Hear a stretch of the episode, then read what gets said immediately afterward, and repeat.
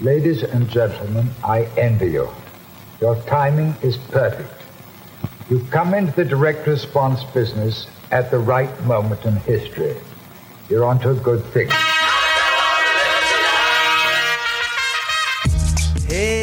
Bienvenido a un nuevo episodio de Marketing para David. Un podcast dedicado a vos, David, que estás escuchando y que necesitas, como yo, armas de marketing para diferenciarte y competir con los gigantes de tu industria, los Goliath. Mi nombre es Javier Iranzo y hoy voy a entrevistar a un creativo publicitario crack. Vamos a conocer su historia, sus cagazos, pero sobre todo sus secretos de marketing y publicidad. Voy a hablar con Cristian Ritalin León, fundador de la consultora Ritalin Full Stack Marketing y CEO y socio de Human Connection Media Chile, agencia de medios indie con presencia en México, Argentina, Paraguay, Estados Unidos y Chile.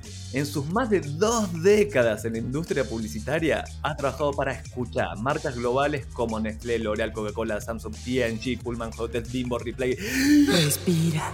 Chevrolet BCI, Entel, Mastercard, Grey Goose y muchas más. Wow, así que le vamos a sacar el jugo. Hola Ritalin, gracias por estar en Marketing para David.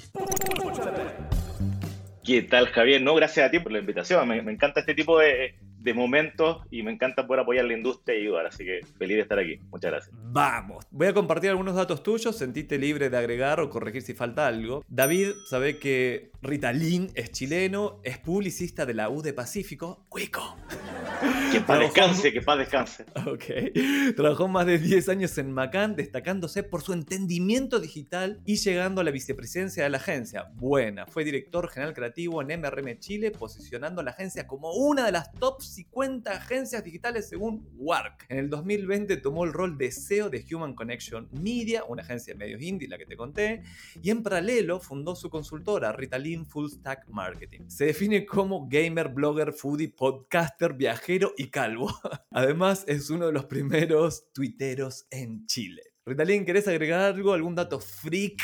Uy, bueno, podcaster dijiste, eh, tengo el podcast Ritacast también, ahí, ahí también te he invitado a un par de capítulos. Y cosas que se vienen que no puedo contar todavía porque, porque están muy verdes, pero, pero se vienen cosas interesantes nuevas que van a, van a aparecer también dentro de los ecosistemas. Buena. Te cuento, Rita, que el podcast tiene secciones, tiene una de fuck ups, que tiene su propia cortina musical, la máquina del tiempo y también tiene una de ping pong. No van en ese orden, pero, pero vamos a ir improvisando. Pero antes vamos a meternos en algo más franca. Después de tus 20 años de experiencia en agencias de publicidad, y ahí nos conocimos, ¿qué consejos te gustaría compartir con David, que está armando su startup o está, en, está, con problemas de cómo comunicar su propuesta de valor o no tiene muy claro y por ahí tiene la idea de, publicidad puede ser un canal. ¿Le dirías algo? ¿Cómo lo aconsejarías? Sí, por supuesto. De hecho, a mí me tocó por mucho tiempo ser también eh, mentor de Startup Chile y me tocó encontrarme con estos Davids que tienen muy buena idea y tenían muy buen producto, pero no sabían contarlo, no sabían convertirlo en comunicación. Y una de las grandes cosas, y, creo que siempre lo digo y parezco disco rayado, de hecho creo que en, mi podcast como que voy a ponerle play nomás y voy a ponerlo todas las veces porque siempre digo lo mismo. Es súper importante dejar el discurso de estar centrado en el consumidor y realmente serlo. Y eso significa entender, por un lado, tu producto perfectamente, pero por sobre todo entender al consumidor o a la persona a la que quieres llegar perfectamente. Porque eso puede hacer o que entienda mucho mejor cómo entrarle con tu producto o definitivamente ayudarte a mejorar tu producto y evolucionarlo. Una vez que tú entiendes al consumidor lo que necesita, lo que quiere, de ahí para adelante es, entre comillas, simple entender, por ejemplo, el ecosistema, en qué medios tienes que estar, cómo debería ser tu producto, cómo debería presentarse tu producto. Nosotros además tenemos algo súper bueno que vivimos en Chile, que está a la cresta de todo y que como alguien dijo en su momento, no me acuerdo quién, que nosotros vivimos como una especie de máquina del tiempo porque nosotros estamos viendo lo que va a pasar en cinco años más en Europa y en Estados Unidos. Entonces entender qué pasa con tu categoría y entender lo que va a pasar en cinco años más acá en Chile, pues tú el tiempo tenemos los podcasts. Yo tengo un caso del 2009 con Nicolás Copano haciendo unos podcasts para Ripley, cuando el podcast recién entró ahora. O sea, ahí claramente hubo un tema sociológico que como con los QR y con todas estas cosas que podemos hablar también, de cómo es más sociológico y tecnológico, pero entender lo que está pasando con la gente por sobre quedarse solamente nubilado por la tecnología que ha llegado. O sea, yo siempre digo también lo mismo, las películas 3D son del 57 y llegaron al mundo en el 2000 y tanto. O sea, no es tecnología, es sociología. Entiende primero qué pasa con la gente y después empezamos a usar todos los gadgets, chiches, aplicaciones, TikTok o filtro, lo que, lo que vaya a usar en tu comunicación. ¿Y ahí tenés algún consejo ejecutable por David de onda? Mira, voy a asumir, David entendió, tengo que conocer a mi cliente, tengo que saber a quién voy a servir. Exacto. ¿Algún consejo para identificarlo? Vamos a decir, no, no tengo plata para un focus group, para hacer un estudio de mercado, digamos. ¿Qué le dirías a ese David que dice, ok, ya entendí, pero ¿cómo conozco a mi cliente? Es que eso es lo bonito y de hecho me pasa mucho y cada vez más que incluso con clientes, ahora yo estoy trabajando con clientes medianos grandes, o sea, partí con un par de emprendedores, ahora tengo clientes grandes. Y me pasa que, por ejemplo, el tema del focus group es tan simple, o sea, digo simple, pero obviamente hay que, hay que armarlo bien. Hay un modelo de trabajo que me gusta mucho, que ahí también si quieres tomamos el dato eh, de este joint venture, que se metan en Ritacast y lo vean, el modelo de las 5C, que se usa en todo el mundo y es muy conocido, y en Macal lo usaba mucho, que son básicamente entender las cinco dimensiones de tu marca. A ver si me acuerdo bien de las cinco C, a ver si, si no me pilla la memoria, pero la compañía, por supuesto, qué pasa con tu compañía internamente, qué pasa con tu cultura de compañía, qué pasa con tus ciclos de gente que llega, o sea, todo, todo, eres best place to work o no, entender tu dimensión de compañía completa. Segundo, entender tu dimensión de, de, de competencia, quién es tu competencia real. Tercero, entender la cultura donde estás inmerso, los temas políticos, los temas sociales, los temas legales, entender las conexiones, o sea, cómo se conecta tu industria y si hay summits anuales de tu categoría, qué sé yo. Y la quinta se me olvidó. Bueno, pero búsquenla después. No importa. Pero básicamente es entender cada dimensión, cada dimensión de tu marca y después, cuando tú tienes claro cuáles, son las dimensiones de tu marca y tienes claro qué hace tu producto, porque tú de alguna parte entraste, o sea, de alguna parte agarraste la, la madeja, ¿no? Total, total. Mira, David, te voy a pasar seis preguntas ahora que me han servido a mí muchísimo, también Rita por ahí te sirven, para identificar a tu cliente ideal. Y la primera pregunta es, ¿qué es lo que tu cliente ideal quiere? ¿Qué quiere? El héroe de la película va a ser el héroe, ¿qué es lo que quiere? Pregunta dos, ¿por qué no puede obtener eso que quiere tu cliente ideal? Y ahí vas pensando que tú vas a hacer la solución. Tres, ¿cuáles son las consecuencias que va a sufrir tu cliente ideal si no obtiene lo que quiere? Cuatro, quién o qué puede ayudarlo a obtener lo que quiere. Acá, pues, si somos agencia, eres tú, soy yo. Si tienes un producto o un servicio, es tu producto o tu servicio. Exacto. Cinco, ¿cuál es el plan para que tu cliente ideal obtenga lo que quiera? Uno, agenda una reunión conmigo. Dos, hacemos una evaluación. Tres, te armamos un plan. Y seis, ¿qué transformación percibirá tu cliente cuando obtenga lo que él quería? Entonces, esas seis preguntas te, te, ayudan como a ordenar el mensaje, tu propuesta de valor. Y sabes que hay un tema que también me parece súper interesante, sobre todo hoy día, que estamos en una época de conversación y no de solamente dar mensajes hacia afuera, ¿cierto? Esto ya no, no un megáfono, que también siempre lo digo, es, una vez que tú entiendes esa pregunta, que me parece maravilloso, tratar de juntarte con, porque esta persona existe, o sea, yo siempre hablo de, de, de Nestlé lo decía muy bien como el, con el Consumer Portrait, o sea, diseñar este prototipo de persona que se llama Javier Iranzo, que tiene no sé cuántos años, que vive en tal lugar. Yo sé que no todos van a ser exactamente iguales, pero es bueno construir un, un prototipo de consumidor. Si es Peggy o no, si es ABC1 o no, sean de micro, sean de auto. Y esa persona está en alguna parte. O sea, será tu mamá, será tu primo, serás tú mismo. Por ejemplo, si, no sé, tienes un producto de deporte, ir de repente a algún estadio, algún, algún lugar donde hacen este deporte y entrevistar en profundidad a estas personas y de ahí sacar datos interesantes. No solamente en la dimensión de tu producto, porque ese también es el error que de repente se comete, de ser demasiado ombliguista y pensar solamente en mi producto. Como tú bien dices, ¿qué problema estoy solucionando? Va mucho más allá de exactamente qué hace mi producto tiene que ver con entender a la persona. Y ahí te das cuenta que se empiezan a elaborar rápidamente qué medio usar, porque te das cuenta, sean de micro, sean de auto, si usa Netflix, si es tecnológico o no. Ahí poco a poco empiezas a entender también cómo encontrarte con él, cómo toparte, como en esta cosa que es la seducción hoy día, ¿no? El marketing hoy día es seducción, no es, no es retórica, de cómo yo puedo toparme contigo y, oh, mira, justo nos encontramos y justo quería contarte esto. ¿sí? Tiene que ver con entender a la persona en su totalidad. Total, muy buen consejo. Yo ahí, David, también lo que te diría o lo que yo estoy haciendo como para simplificar muchas veces el proceso, porque de no conocer nada a tu cliente ideal, que es, que es lo habitual, en general mi experiencia es, mira, no sabemos bien quién es, quién es nuestro cliente, sí sabemos más o menos datos demográficos, pero pocas veces hace el ejercicio de visualización de ese cliente ideal, incluso con una foto, buscamos una foto, nombre,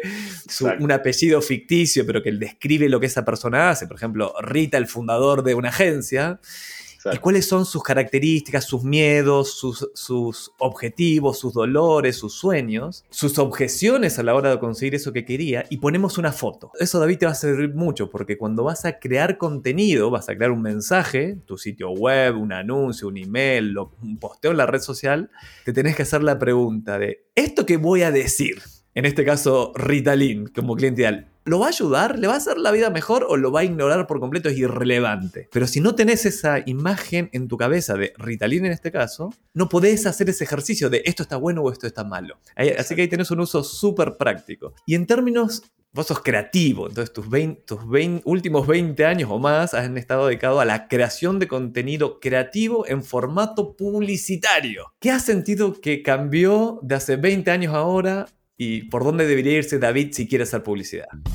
Eso fíjate que es lo bonito. A mí me pasó, yo claro, partí hace 20 años haciendo televisión, radio, vía pública, y tuve la suerte increíble. Yo, yo trabajo en lo que es la suma de mi hobby. Yo también siempre digo, soy un, un suertudo que, se, que, encontró este trabajo que tiene toda la suma de mi hobby. Me gusta la música, me gusta escribir, me gusta dibujar, me gusta contar historias. Y además tenía el tema digital de chico también. Yo programaba en Atari 800 XL, o sea, era un geek de chico. Pero eso nunca estuvo conectado con mi vida profesional. Y me empezó a pasar que, por ejemplo, cuando yo ponía mis comerciales en YouTube, más gente me comentaba y tenía más feedback en YouTube que el comercial en televisión. Y poco a poco empecé a meter en el tema digital y conectar mi, mi, mi gusto digital con, con, con lo masivo, entre comillas. Y yo entendí, de hecho, en ese entonces nosotros éramos, era competencia directa, ¿te acuerdas? Usted está, tú estabas en Mayo, yo estaba en Macán, en MRM. Y el gran clic que, hice en su momento fue entender, y aparte de MRM, perdón, venía de marketing directo, que eso me ayudó mucho a entender también cómo el marketing directo antiguo, de cómo hago que la gente me conteste el teléfono, que me abra una caja, entender cómo esto es más seducción que retórica.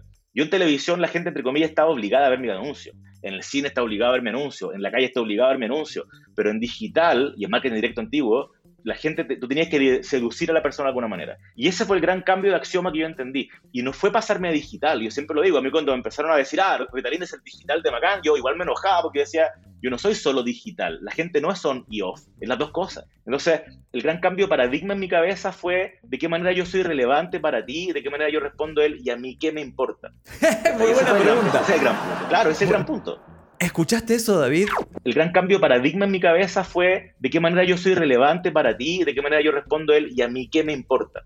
Tu cliente, cuando vos estás creando un mensaje o estás tratando de comunicar en su cabeza, se va a hacer la pregunta, ¿y a mí qué? ¿A mí qué me importa? Si lográs resolver esa, esa pregunta con, te, te debería importar porque voy a hacer tu vida mejor con esto, va a haber un match ahí. Y Ritalin, en términos de redacción, yo estoy en este momento obsesionado con la redacción, porque cuando yo fui gerente de la agencia y había un equipo y lo mío era más durante mucho tiempo administrar, si bien hice, redacté contenido durante mucho tiempo, hoy redactar contenido que conecte, ya sea para un anuncio en Facebook, un posteo en Instagram, un email, una landing page, un sitio web, lo que sea, es un desafío. ¿Vos ahí tenés alguna recomendación de cómo crear, por ejemplo, un anuncio para Facebook, cómo crear esos contenidos?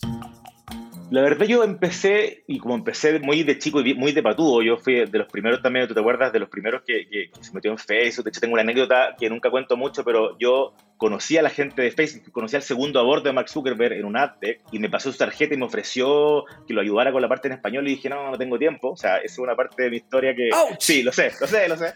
Pero yo, yo fui de los que abrí patudamente la cuenta de Coca-Cola cuando nadie pedía permiso, o sea, no, no, existía, a nadie le importaba Facebook, la red, no existían las redes sociales como concepto, no existía el community management como concepto. Y yo partí bien intuitivo y de nuevo apliqué un poco lo que había aprendido en, en, mi carrera como, como publicitaria, pero también dándole la vuelta a decir esto ya no es una retórica, no es un locutor en tu cabeza es como la gente dice lo que debería ser el locutor, pero de verdad, como lo siente. Así que para mí la verdad, más, más, que, más que encontrar, o sea, de partida leo mucho, veo muchos anuncios, me meto en todas las plataformas que tiene Facebook y Google y siempre lo digo, el 70% de lo digital en Chile, en el mundo, perdón, es Facebook y Google. Y Facebook tiene el Facebook Blueprint, que gratis y te mete y ve lo que está saliendo, y Google tiene Google Garage, que también es gratis y te muestra lo que está saliendo. Hay que meterse ahí, hay que estar explorando, hay que estar viendo los best practices que salen todos los días, pero en términos de, cómo hacer el, el, cortocircuito, porque yo también soy muy, muy obsesionado con, con, gente como George Lois, el, el, el, Mad Men original, y el tipo dice algo, así como lo decía Roland Barthes, con el golpe en la cara que tienes que darle con un aviso, la publicidad tiene que ser un ácido en tu cara, o sea, tiene que realmente mover, tiene que justamente responder al qué. Y eso a mí tiene que ver con ser disruptivo, buscar la disrupción. No sé si hay muchas fórmulas para eso. Mira, ahí yo voy a introducir una fórmula que vos la tenés tan incorporada que ya que, no, no, te das cuenta, pero es una fórmula ya milenaria, escucha David, que es AIDA o AIDA. Va en este formato. Tu contenido, por ejemplo, para un anuncio en Facebook, debe primero A, captar la atención y generar interés. D, generar deseo por tu producto o servicio. Y A, la última A, de llamar a la acción. AIDA. Si respetas esa estructura, vas a tener un contenido que tiene chances de conectar, porque la primera parte es atención, es el ácido en la cara que decías recién, es si no captás la atención, si no tenés un buen título, si no tenés una buena oferta, vas a ser ignorado y ese es uno de los principales problemas que veo. Y además, y esto lo acabo de ver recién, escuchá David, pero...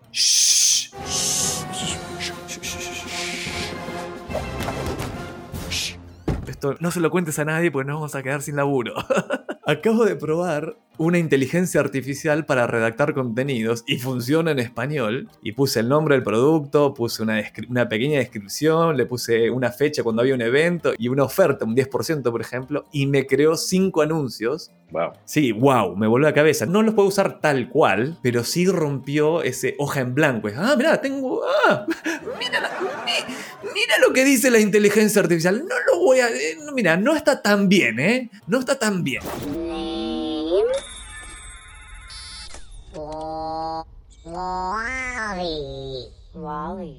Pero me sirve, lo voy a tomar, lo voy a mejorar y voy a, partir, porque yo creo lo que nos pasa a muchos, los que no somos del palo creativo, digamos que no, no invertimos 20 años mejorando nuestro craft, es, puta, necesito un anuncio necesito una landing page, tengo que redactar un email. ¿Cómo se hace eso? Entonces la fórmula, por ejemplo, AIDA a mí me ayuda un montón y ahora la inteligencia artificial me ayuda a que la hoja en blanco ya no esté en blanco. Y fíjate que yo, yo creo que eso, eso es un poco, lo que estaba leyendo esto, este tema de, por qué los grandes filósofos partieron como partieron y básicamente era porque los tipos estaban echados para atrás pensando, un poco lo que dicen siempre que el aburrimiento es la madre de la invención.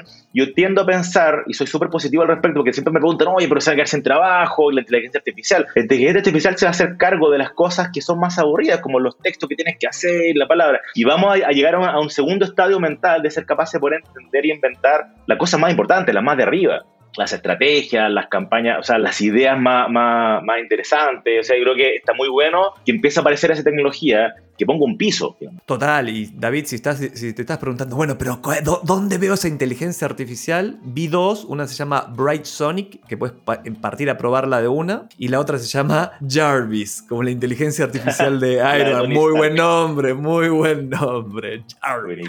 Allow me to introduce myself. I am Jarvis, a virtual artificial intelligence. Así que ahí tenés un datazo. Y siguiendo en el mundo publicitario, yo me encanta la publicidad, me declaro marketing lover y advertising lover. Me vi Mad Men completita, la vería otra vez, eh, genial.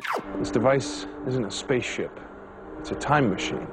Lecciones de publicidad que recuerdas, así como top top 5 de lecciones publicitarias para pasarle a David. Uy, resumen de 20 años.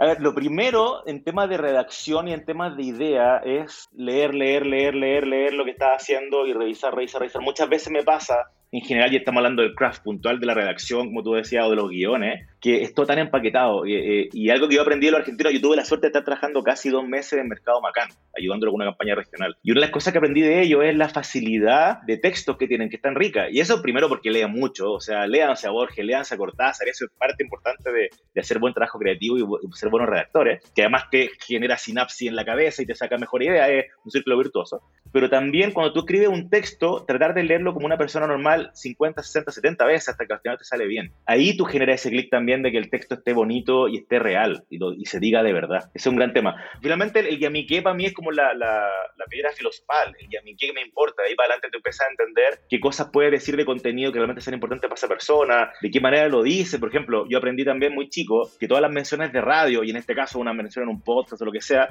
no la hagas escrita a fuego. Tiene que ser dicha por la persona que la estás diciendo. Tiene que sentirse real. Con el tema embajadores pasa lo mismo. Busca embajadores de marca, y de hecho también en, mi, podcast también mucho de eso, de busca embajadores de marca que tengan un fit cultural con tu marca, pero que también a ellos les salga natural. No la, la cosa impostada como la foto con el champú en la mano, sino que de verdad busca gente que sea relevante y pertinente a lo que tú estás diciendo. Esas son las dos, las dos grandes cosas. De ahí para adelante, juegue. David Ogilvy decía, que espero no estar cuoteándolo mal, decía, el consumidor no es estúpido, el consumidor es tu esposa en esa época ese era el mensaje. Y sí, el consumidor tiene que decir, sí, tú puedes hacer mi vida mejor. Ah, esto es lo que haces. Ah, acá compro. Y me salió un tip más, que me lo pasó eh, Oski de Gringlas, que hay sitios, por ejemplo, que se llaman Copy Legends. Copy Legends. Entonces tenés un archivo enorme de todos estos redactores que son leyenda, David Olgi, bla, bla. Entonces tenés los mejores anuncios de la historia del mundo mundial. Y ahí mi consejo, David, es, yo no lo dije,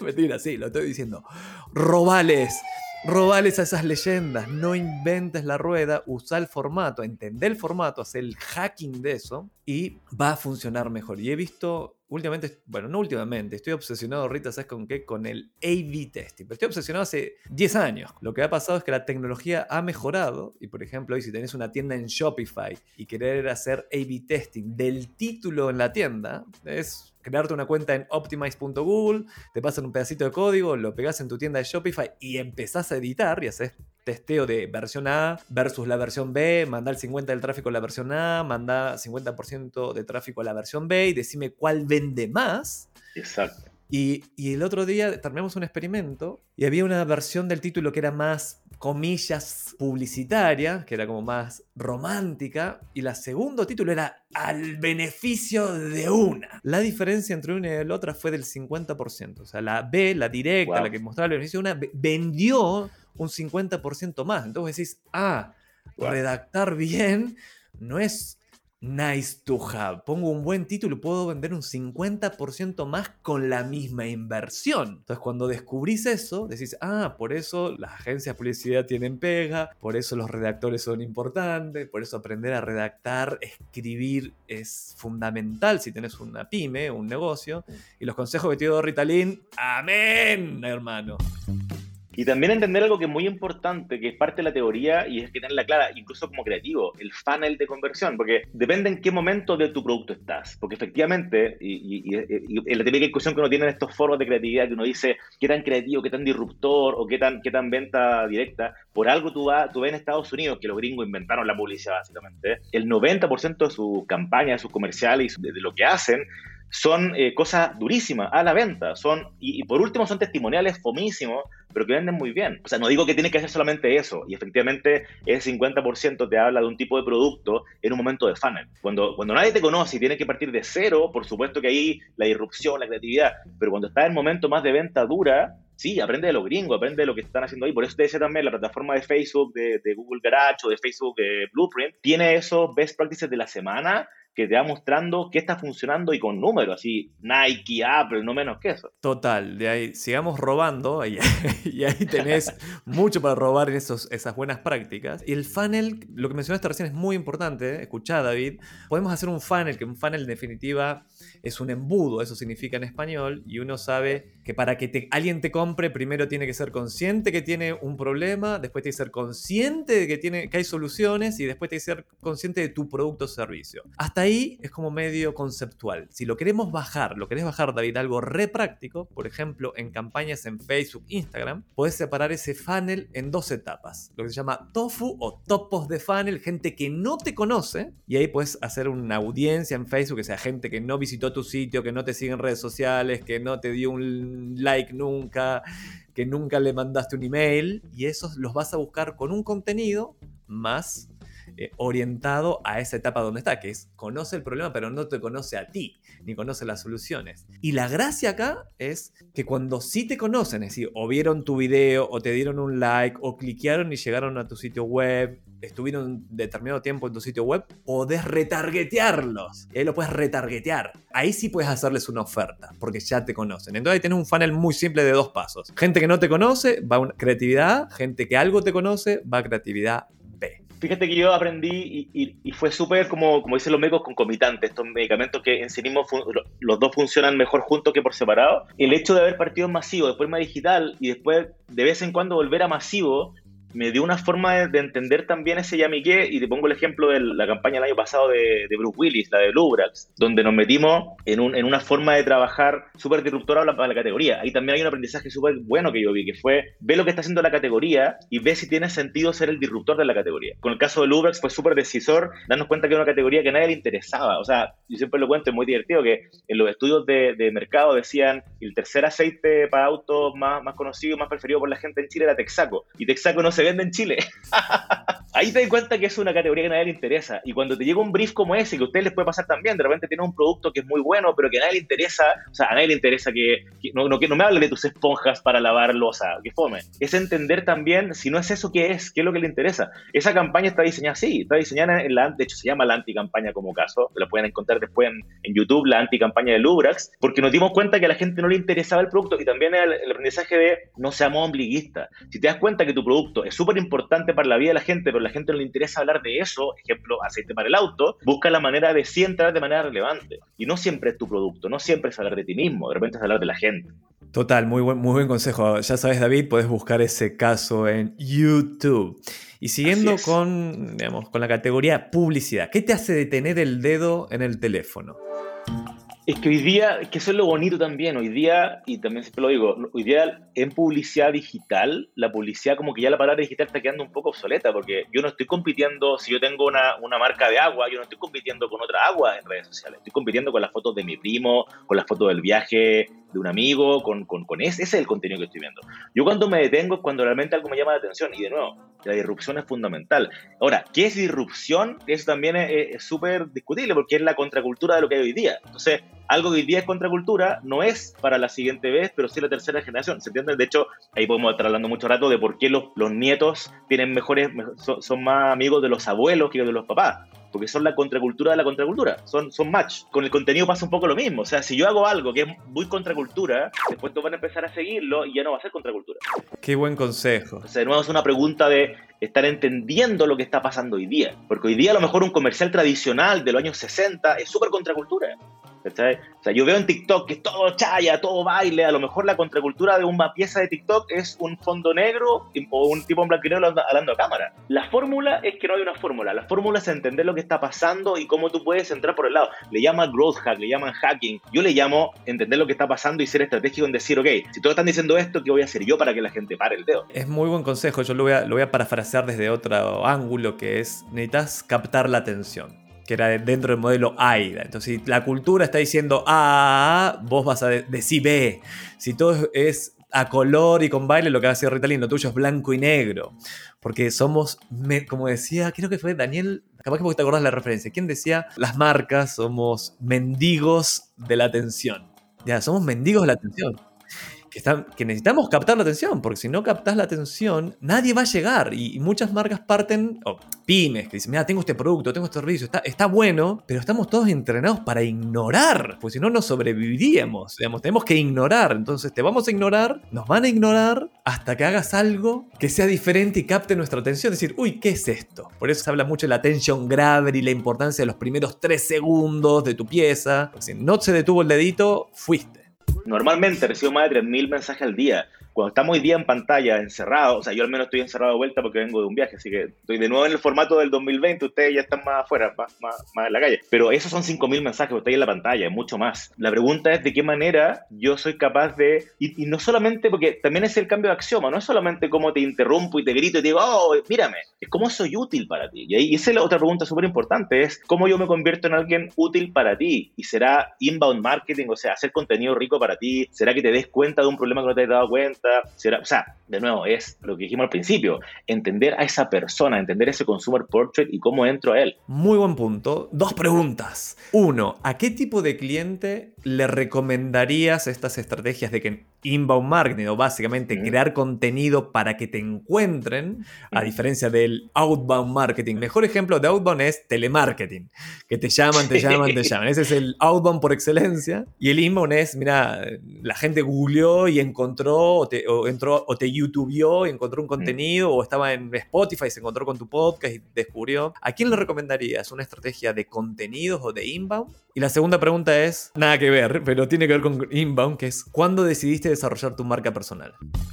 ¿A quién le funciona mejor el inbound? Yo creo que hoy día a todos. ¿ah? Eh, voy a ser súper generalista, pero cuando en el 2012 nos decían, hagamos un viral, ese es inbound. ¿Te acuerdas esa pregunta pero tú de, quiero que hagas un viral? Que en realidad es, quiero que hagas algo increíble. Esa es la respuesta real. Pero en estricto rigor, hoy día el inbound marketing, y te voy a dar un par de datos que estoy haciendo ahora que me funciona muy bien. Estoy trabajando con mucho B2C, pero también con mucho B2B. Y en B2B está pasando algo muy bueno, que está parafraseada una polera que una vez vi en México, que la, la quiero copiar, que dice, tu mamá mata el orgánico. O sea, las redes sociales, cuando entra tu vieja, si en el, en, el, en, el, en el caso extremo. ¡Abuela! Estoy streameando, la cámara ahí, te veo que está desnuda. Pero cuando ya la red social como que lleva mucho tiempo, deja de ser orgánica y la gente y las marcas tienen que pagar por estar ahí, Facebook, Instagram, que Hoy día LinkedIn todavía, mi mamá no está en LinkedIn, todavía tu vieja no está en LinkedIn, o sea, todavía hay un orgánico interesante en LinkedIn. ¿Qué quiere decir esto? LinkedIn por un lado sabemos, la plataforma de LinkedIn como publicidad es excelente, el targeteo es perfecto, pero es carísimo. O sea, tienes que sacar la cuenta si realmente te vale la pena 5 lucas por contacto, no sé cuánto es,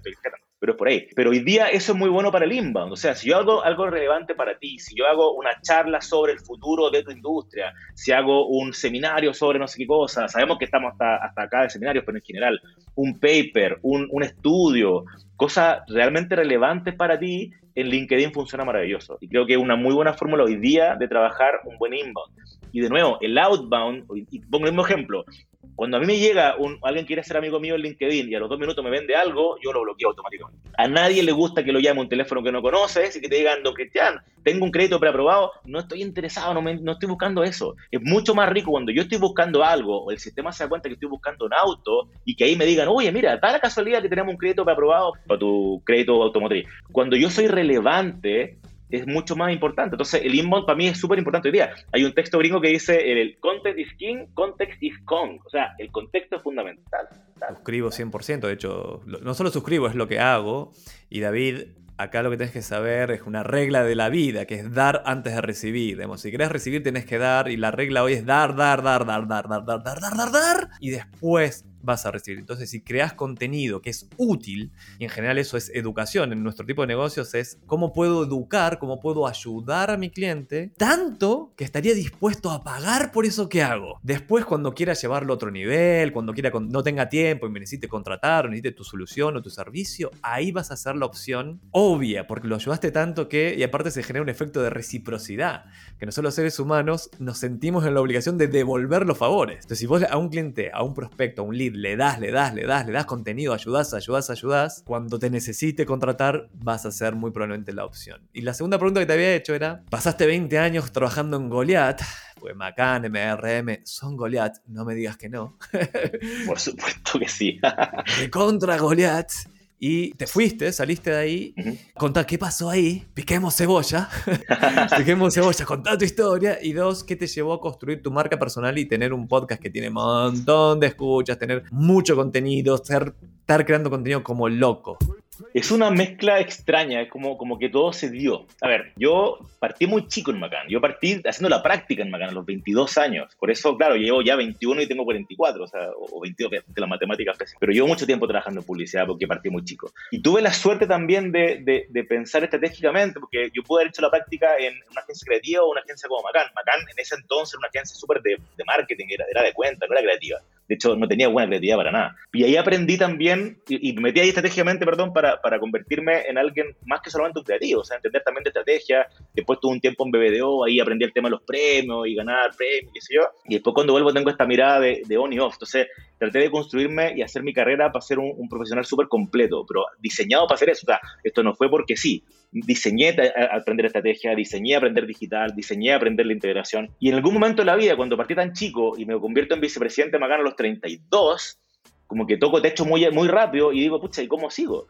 Y hace mucho rato, y de hecho por eso digo que tú lo sabes, porque teníamos esas conversaciones en restaurante o café, cuando nos juntábamos en alguna parte de pasillo, de qué hago ahora. Yo a los 33 años ya había tocado techo, a los 35 años ya estaba como medio aburrido de que ahora qué hago y toda la vida quise tener una agencia propia, o al menos ser independiente, porque yo sé... En ese momento que estabas, ¿estabas en tu yate comiendo filete de panda, corriéndote con ricos y famosos? No, nunca, de hecho es el gran mito, nunca tan así, pero, pero lo que sí te da una agencia como Macán, porque sabemos que las agencias más grandes no pagan también con la agencia más chica, pero sí te dan cosas increíbles. O sea, yo fui a Cannes por Macán, viajé a Europa tres veces por, por campaña, me tocó participar en la campaña global de Nesquik en Suiza un año, o sea, estuve con Mercado Macán dos años, o sea, dos meses, te da muchas cosas increíbles. Estuve recorriendo la región y el mundo como digital advisor también. O sea, me dio muchas cosas muy buenas, más allá de solamente la plata, que tampoco fue mal, pero tampoco uno puede pensar que fumando un puro en, tu, en tu transbordador. Pero sí me dio todo eso, pero por lo mismo yo dije de repente, pucha, ¿y ahora cómo avanzo? ¿Cómo sigo creciendo? Yo de haber partido tan chico y haber a los 22 años partido con cuentas como Nescafé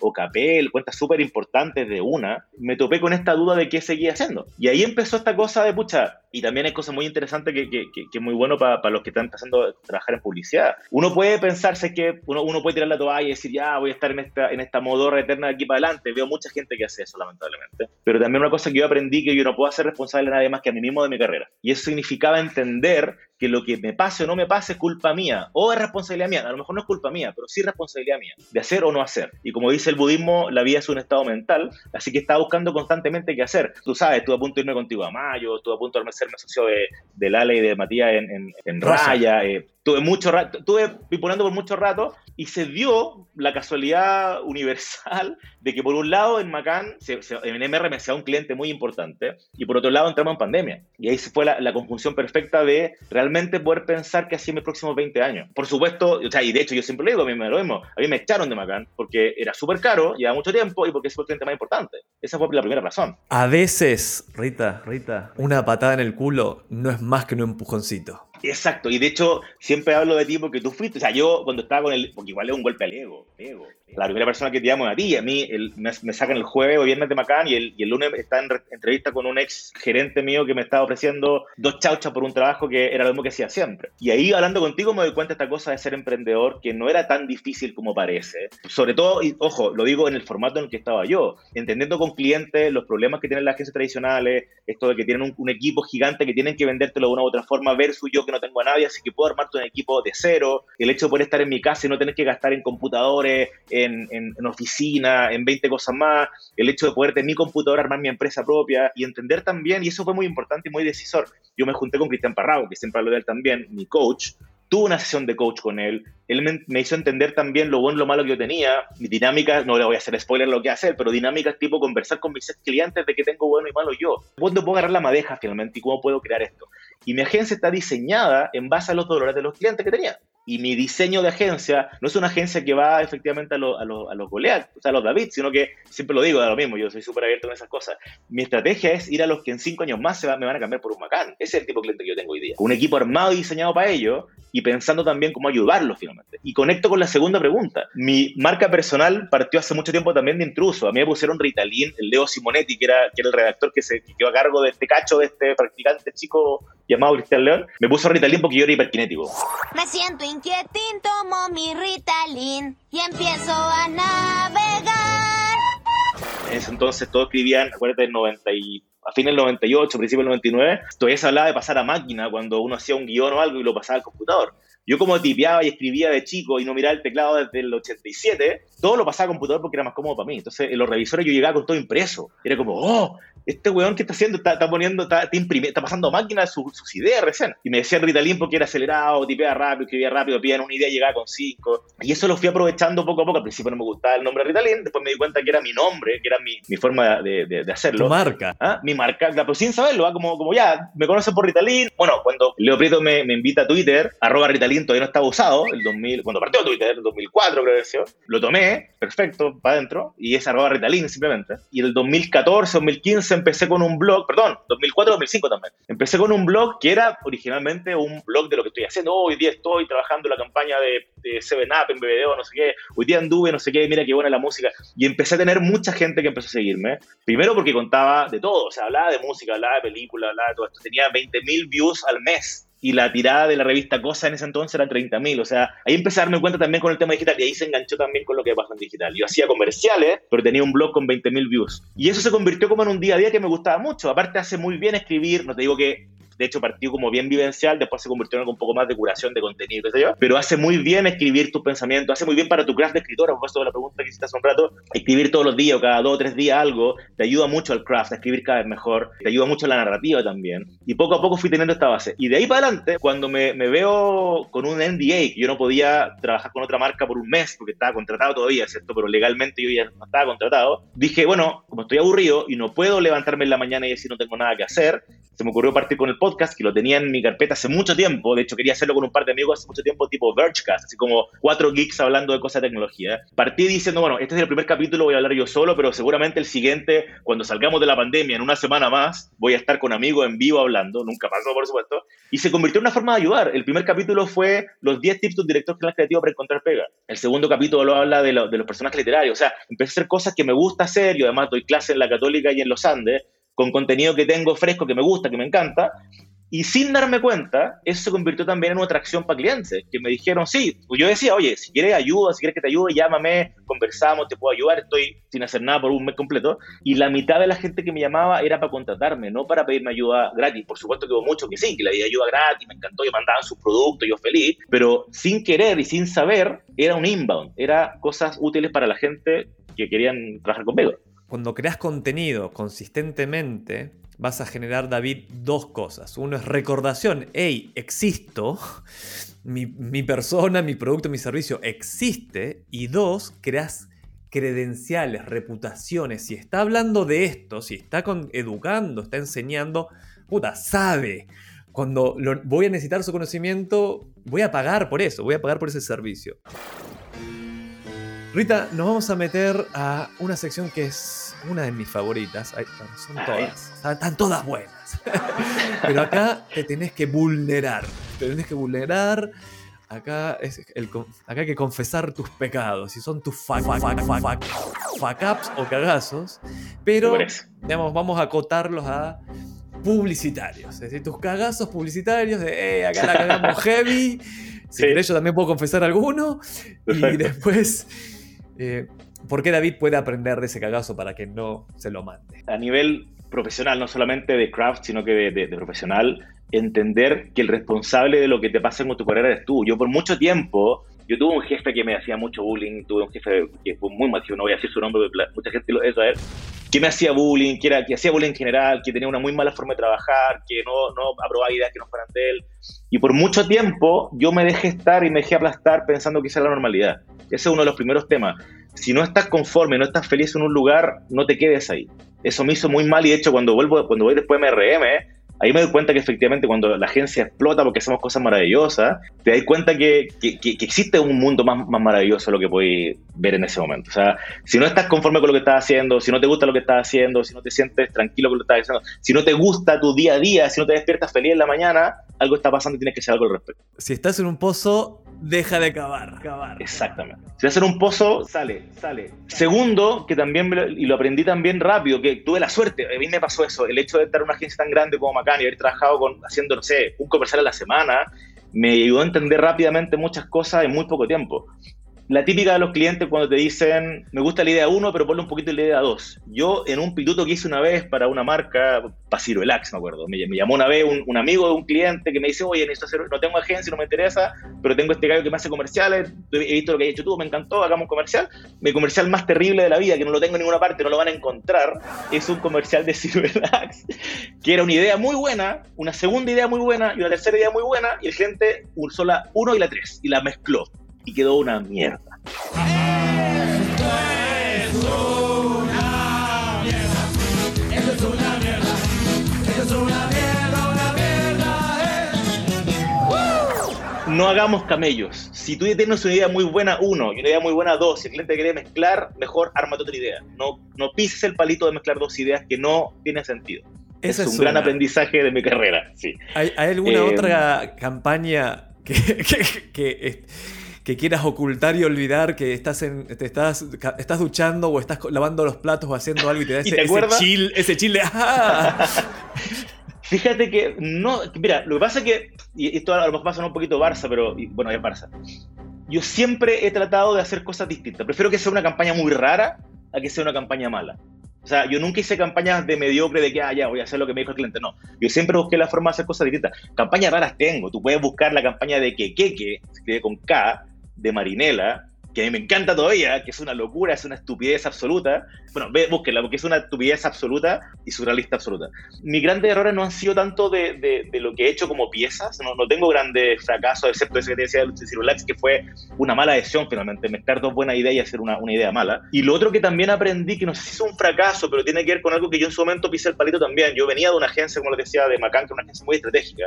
Estuve como dos o tres años en BBDO, que es una agencia muy creativa, y aprendí en BBDO y me metí un poquito, me brillaron un poco los ojos en el tema de los premios, los truchos, los premios, qué sé yo. Yo puedo vanaglorarme que jamás he hecho un trucho. O sea, para mí las ideas tienen que ser buenas desde la estrategia hasta lo que tú haces. Si tienes una, una, idea que, y perdón, para los que no saben, el trucho es esa mala costumbre, y, y cada vez menos, pero yo, y menos mal, de que de ser una idea simplemente para mandarla a concurso, pero que no salió en televisión, que no responda a ningún brief. Entonces es re fácil, es como los Globetrotters. En vez de, de tratar de realmente de hacer goles, estáis haciendo pantomima en el aire. Yo ahí conectaría, siempre me marcó a mí desde mi, desde mi rol, yo fui más cuentas, pero, pero ingenioso, o sea, y, y, preocupado por el resultado del cliente. Era una frase también de David Ogilvy. Este, este podcast se llama Marketing para David. No es para David Ogilvy, pero hay un tributo también ahí. es, si no vende, no es creativo. O sea, si no te trae el resultado, eso, eso es una frase que uno puede decir, sí, ok, estoy de acuerdo, pero uno puede rascar un poco ahí y decir, mira, cuando vas a hacer una campaña, vas a crear una pieza, un anuncio, lo que sea,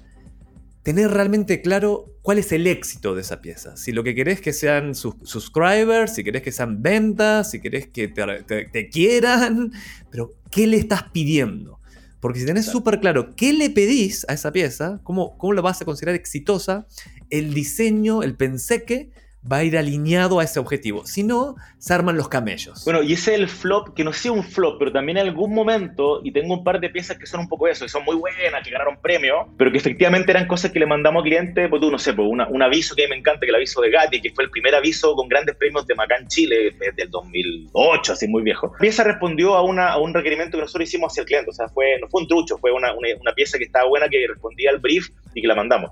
Pero yo me he dado cuenta, no de mía, sino que veo en la industria constantemente esa idea de mandemos cosas, oye, tenemos esta idea muy buena que el equipo creativo quiere mostrarte, pero si el cliente no la quiere pagar y no le calienta, es porque no le está moviendo la aguja. Efectivamente, tienes que aprender del negocio del cliente. No, no solamente con un bonito guion o una buena música vaya a hacer que el cliente diga, oh, buenísimo. Ahí estás cumpliendo tu rol de creativo, pero no tu rol de publicista. El rol de publicista es vender. Entonces, si, si yo no entiendo el brief, si yo no entiendo el problema del cliente, porque sí, puede ser que yo llegue con una proactividad, pero esa proactividad tiene que mover la aguja al cliente. Ellos tienen que darse cuenta que es valioso, no una cosa chori. No, no hagas cosas chori, haz cosas buenas. Ahora vamos a hablar de la paja en el ojo ajeno, es más fácil. ¿Qué, ¿Qué, cosas ves en términos publicitarios, no? Y sobre todo redes sociales, que es lo que manda hoy. No sé si alguien no sé, yo veo, veo Zapping, veo Zapping y ahí no, hay, no, veo anuncios. O sea, uso la aplicación Zapping a todo esto, a, amigos de la casa, espectacular Zapping, que es el, el cable sin cable. Lo mejor del cable, pero sin el cable. ¿Qué cagazos o qué cosas ves que decís, uh, uh qué, qué mala publicidad esto? Mm. Mira, en general siempre lo, lo aglutino en dos. Uno, la modorra del tipo que seguramente no ama lo que hace y quiere irse luego a la casa y es el formato pelotudo, tipo para los que no sé qué, para los que no sé qué, para los que no sé qué, para los que no sé qué. Para los que ríen, para los miopes, para los que lloran, para los optimistas, para los pesimistas, para los que lo tienen todo. ¿Por qué los clientes compran eso si sabes que va a ser parte del montón? De nuevo, la publicidad tiene que llamar la atención. No hagas publicidad mediocre, no hagas el día a día fome, fome. Yo incluso cuando, cuando me pasaba con, con mi equipo, cuando decíamos hay que hacer la, la, la, las piezas de redes sociales, alguien decía, ¡ay, la grilla! ¿Qué grilla, weón? ¿Qué estás hablando? Tienes la capacidad de hacer piezas exquisitas y el cliente casi no las va a mirar porque tienes la suerte de que el cliente no lo pesca mucho y hacer cosas maravillosas para tu carpeta. Eso es una grilla. Si tú te vayas en la modorra de que, ay, tengo que hacer este día a día, yo siempre digo, hay una campaña que ganó Cane hace mucho tiempo, que era una caluga de diario, que era la campaña del, del trabajo, el mejor trabajo del mundo. Es una caluga de diario, pero la idea detrás de eso era buscar a toda la gente, no sé si la viste, ¿te acordás? Una, sí. una, una, campaña que decía, buscamos a alguien que quiere trabajar el mejor trabajo del mundo, que era el cuidador de una isla paradisíaca. Finalmente era una campaña de turismo. Era una caluga de diario. O sea, no pienses que el presupuesto es poco, no pienses que el medio es una mierda, no pienses que el brief es una mierda, depende de ti de hacer algo maravilloso. Y creo que hoy día lo que más me, o sea, lo que más critico y más me da rabia incluso, son todas estas campañas de frase hecha, que no pasa nada, con locutores con voces pelotudas. Ya pasamos la época de, de la retórica. Estamos en la época del y a mí qué, que me llama la atención. Y no estoy hablando solamente de medios digitales versus on y off. Las campañas también off pueden ser muy buenas. Yo ponía el caso de Cruz Johnson, no porque seamos unos genios haciendo cosas, sino que me gusta mucho y estoy muy orgulloso de esa campaña, porque una campaña que llamó la atención, que en portada de diario, porque llamó la atención. Y era una campaña de televisión que ganó el EFI Latam en categoría embajador de marca, imagínate. Hay que ver una cosa con otra, pero tiene todo que ver a la vez. Voy a hacer una declaración, a ver si estás de acuerdo. La mejor campaña de marketing no compensa un mal producto o una mala oferta. Yo lo que veo como un cagazo grande en empresas medianas tiendiendo grandes es, tengo un producto de mierda, el marketing lo va a solucionar. No, no, no, no, ya no, ya, ya no. Necesitas tener un- algo, No. algo que los clientes digan, ah, sí, buena, eso va a hacer mi vida mejor. Rita, nos vamos a meter a la siguiente sección, que es la sección de ping pong. Y va así. Traigo mi paleta, Te- tengo una paleta de ping pong acá, ¿la traigo o no? Hay efectos de sonido, así que dale. Ahí va. Herramienta WAP que te complicaría la vida laboral si desapareciera mañana. Google Drive. tengo todo arriba en la nube. Amén, total. Película, libro, podcast que le recomendarías a David que siga para nutrirse, para aprender de marketing y publicidad. El burro por delante, por Rita Cast, por supuesto. Está en Spotify, en Anchor, en todas partes, Rita Cast. Fíjate que yo tenía una carpeta, y bueno, y, y otra cosa que también les recomiendo en ritalinleon.com, y tú lo sigues y sé porque siempre le haces like, eh, yo todos los viernes hago curación de contenido de lo que está pasando en el mundo de publicidad, tecnología, ideas, y se llama la Digital Pill, que es una idea que empecé a hacer en Macana hace muchos años y al final lo hacíamos globalmente y mandábamos todos los días una pill. Esta vez, una vez a la semana, tres pildoritas, métanse en ritalinleon.com slash pill, P-I-L-L, y suscríbanse para recibir todos los viernes ese material. Y en general te diría que antes tenía una carpetita con los lugares que buscaba información. Ads of the World, La Criatura Creativa, también un, un, un blog español que es muy bueno. McKinsey me meto mucho. En general, yo últimamente estoy googleando mucho y viendo mucho YouTube y siguiendo muchos canales en general. Yo te diría que hoy día el buscador es mi, mi carpeta. Como que busco material, busco nuevas campañas, como que estoy googleando más que sitio específico. ¿A quién le robas más? ¿A quién le robo más? Eh, a lo grande de la publicidad de, de antes. Y una vez tuve la suerte increíble de estar de, de chaperón de... Uy, se me olvidó el nombre, me van a matar. Del creador de la campaña Land Ways to Die, de John Mescal.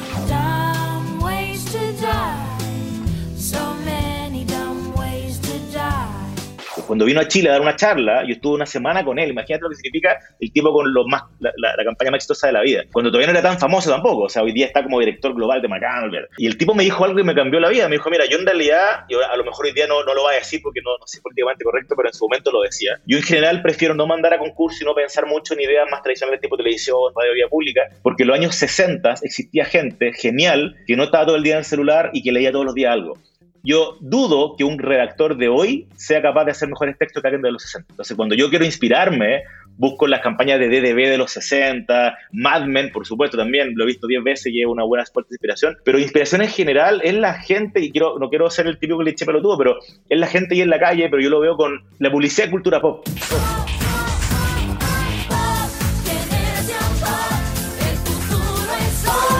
No te metas solamente en publicidad, métete a leer libros, lee diario, lee blogs, métete a ver la cultura pop que está pasando hoy día. Los memes, TikTok para mí hoy día es maravilloso, estoy todo el día cagado la risa viendo TikTok, porque es cultura pop, es creatividad de la gente, eso está muy bueno, eso es muy inspirador. Marca Conosur ¿Mm? que admires. Marca Conosur que admire y a la persona que le creo también. Yo, yo sigo mucho, somos casi, no sé decir amigos, pero conocido al menos con el CEO de, de Casi Idea. Esa es una marca que está haciendo las cosas bien porque está desde arriba, de adentro para afuera, está haciendo la vuelta larga, está haciendo las cosas importantes y relevantes primero y después lo comunica y si es que lo comunica, porque la gente lo comunica. ¿no? Influencer favorito. Influencer favorito. Uy, no. Yo, yo, mis, mis influencers favoritos son los microinfluencers, a los que les creo de verdad. No son el tipo con 5.000 seguidores que tiene 20 productos que muestra. Son la gente chica que hace cosas divertidas y que no tiene muchos seguidores. Y que como no tiene muchos seguidores, no, no, no está vendido. Ese, ese es mi tipo de influencer. bien. Red social que recomendarías, así en términos generales, decir, uh, explorá,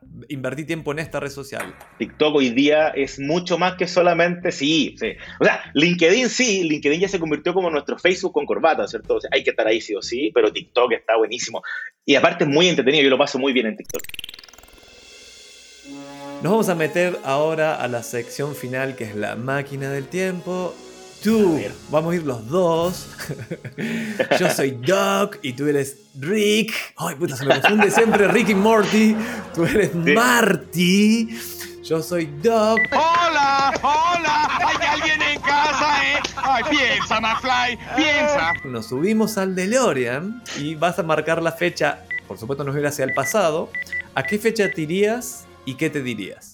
Me iría al 2002, cuando estaba recién empezando. Y como te contaba al principio, me casé re joven, partí re chico. El 2002 yo tenía 25 años y tenía un hijo y ganaba dos chauchas. Y fue un aprendizaje después, ¿ah? yo creo que igual lo aprendí rápido, también tuve la suerte de aprenderlo rápido, pero si hay un punto de inflexión creo en mi carrera fue darme cuenta que, de nuevo, mi carrera depende de mí. Muchas veces te va a pasar que estás en un trabajo que no te gusta, ganando poca plata o lo que sea, y en ese entonces estaba en un trabajo que me gustaba mucho, pero ganaba muy poco. Y lo que uno puede hacer, y lo he visto también muchas veces, que la gente dice, ah, y se amodorra. De ti depende salir de esa amodorra. Yo lo que hice, y mi consejo hacia mí mismo sería, y de hecho después lo hice, pero me costó dos años entenderlo, sácate la cresta por ti, no, por, no solamente por tu trabajo. Tu trabajo te pueden echar en dos días más, sácate la cresta por ti, por tú hacer una buena carpeta, por tú ser un buen profesional, y eso va a hacer que tú crezcas. Y la vuelta larga es, si tú eres bueno, te van a pagar más. Y no es al revés, no es pide más plata, es haz las cosas notables. Y eso funciona en la vida, funciona con mis clientes, funciona con las campañas que hago.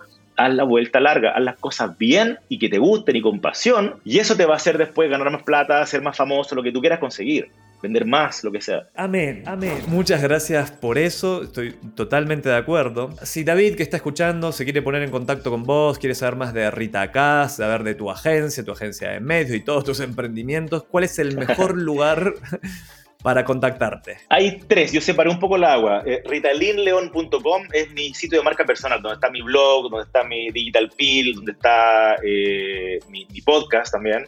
Ritalin.cl es el sitio de mi agencia, que está conectado obviamente, pero ahí donde tú puedes ver lo que hacemos. Poco a poco vamos a ir subiendo casos que están haciendo que están súper entretenidos. Arroba Ritalin en Twitter, yo estoy metido constantemente en Twitter me gusta mucho esa red. Y en LinkedIn también, tú buscas por linkedin.com slash in slash Cristian León y ahí está su servidor. Muy, muy bien. Llegó el momento de despedirnos del episodio de hoy. Gracias por haberme acompañado hasta acá y haber escuchado esta historia. Gracias por escuchar Marketing para David. De este lado del micrófono te habla Javier Iranzo y del otro está Delphi Suevani, Salva Luca en la producción y Pablo Cagliegari en la edición. Puedes escribirme con consultas o comentarios sobre este episodio a arroba Javier Iranzo en Instagram. También estoy en TikTok, donde Excelente. subo tips en general semanales. Antes los hacía diarios, pero no, estoy flojo y sin Uf, tiempo y cansado. Así que Mucho. semanal vamos. Nos escuchamos en el próximo episodio. Y sabes, Rita, ¿qué le decían a David justo antes de pelear con Goliat? ¿Mm? Ponele onda. Qué leota, loco.